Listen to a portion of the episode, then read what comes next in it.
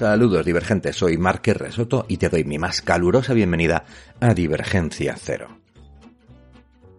Y hoy en Divergencia Cero retomamos una sección que hacía tiempo que no tratábamos por aquí, que es la de confidencias o confesiones divergentes. Vamos a empezar fuerte. ¿Vale? Yo confieso que sigo poniendo la tilde en solo cuando toca, cuando es un adverbio.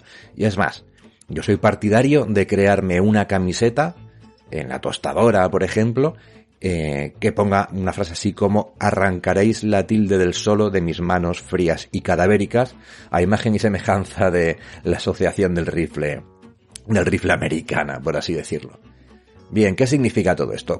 ¿Se pone tilde en solo o no se pone? Bueno, pues eh, la RAE, la Real Academia Española de la Lengua, dice que no se debe poner tilde en solo. No se debe poner tilde en solo porque es una palabra llana acabada en vocal y en castellano las palabras llanas acabadas en vocal no necesitan llevar una tilde en la sílaba tónica porque se sobreentiende que la sílaba tónica es la penúltima. En el castellano siempre es así para aquellas palabras eh, terminadas en vocal, N o S, que no lleven tilde en otro lado. ¿Vale? Entonces se entiende ya que solo lleva el golpe fuerte de voz, lleva la sílaba tónica en la primera sílaba en so. No hace falta tildarla. Es un error tildarla. Bueno, esto fue una decisión que tomó la RAE hace algunos años, bastantes ya, pero antes de eso, la RAE sí que decía que solo debía acentuarse, debía tildarse en aquellas ocasiones en que funciona como adverbio. Es decir, cuando se puede sustituir por solamente o por únicamente y el sentido de la frase no cambia. ¿Por qué?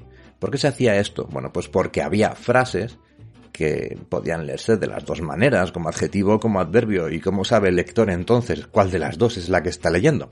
Vamos a poner un ejemplo. El viernes trabajaré solo de 2 a 3.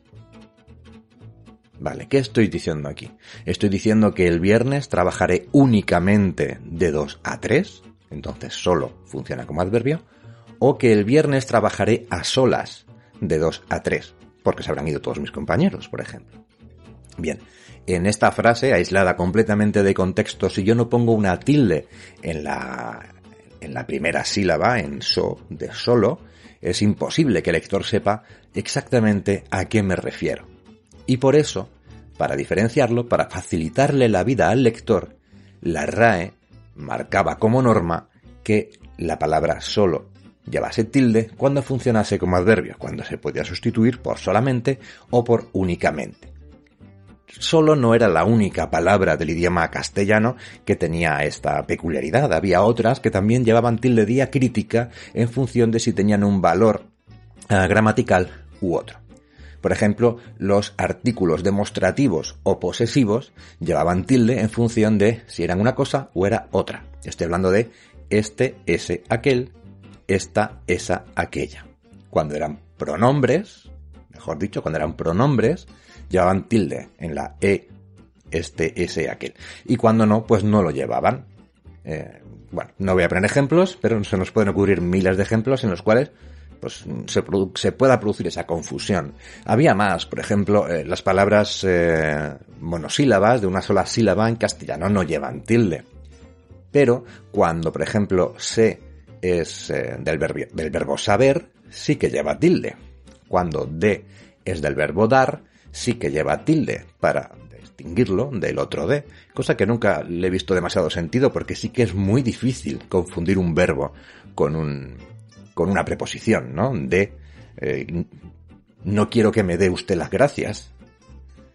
Eh, no veo de qué manera puede confundirse con ese de del verbo dar con un de pronombre. Pero bueno, la RAE decía eso y si no me equivoco lo sigue manteniendo.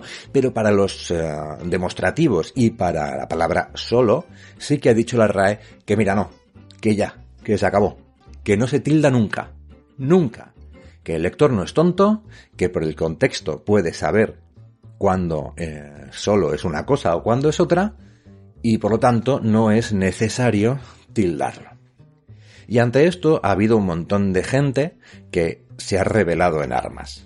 Gente de una edad, como yo mismo, por ejemplo, que tengo ya 46 recién cumplidos, que ha dicho, no, mire, usted perdone, eh, es que no es lo mismo, o sea, no es lo mismo. Yo quiero seguir poniendo la tilde en solo. Es que si yo veo un texto, por muy bien contextualizado que esté, en el cual la palabra solo, funcionando como adverbio, no lleva tilde, a mí me genera una, un segundo de confusión. Me saca de la lectura, hace que durante una fracción de segundo esté analizando el contexto para decidir si esto es un adverbio o un adjetivo, y por lo tanto estás generando confusión en el mensaje, estás eh, haciendo más difícil la lectura de un texto. Como escritor, yo como escritor que, soy, lo último que quiero es romper ese hechizo con el lector, ese hechizo que tanto te ha costado construir, en el cual eh, la palabra escrita desaparece de la página y lo único que hay es una especie de transmisión telepática con el lector que está viendo las imágenes que esas palabras suscitan en su cabeza.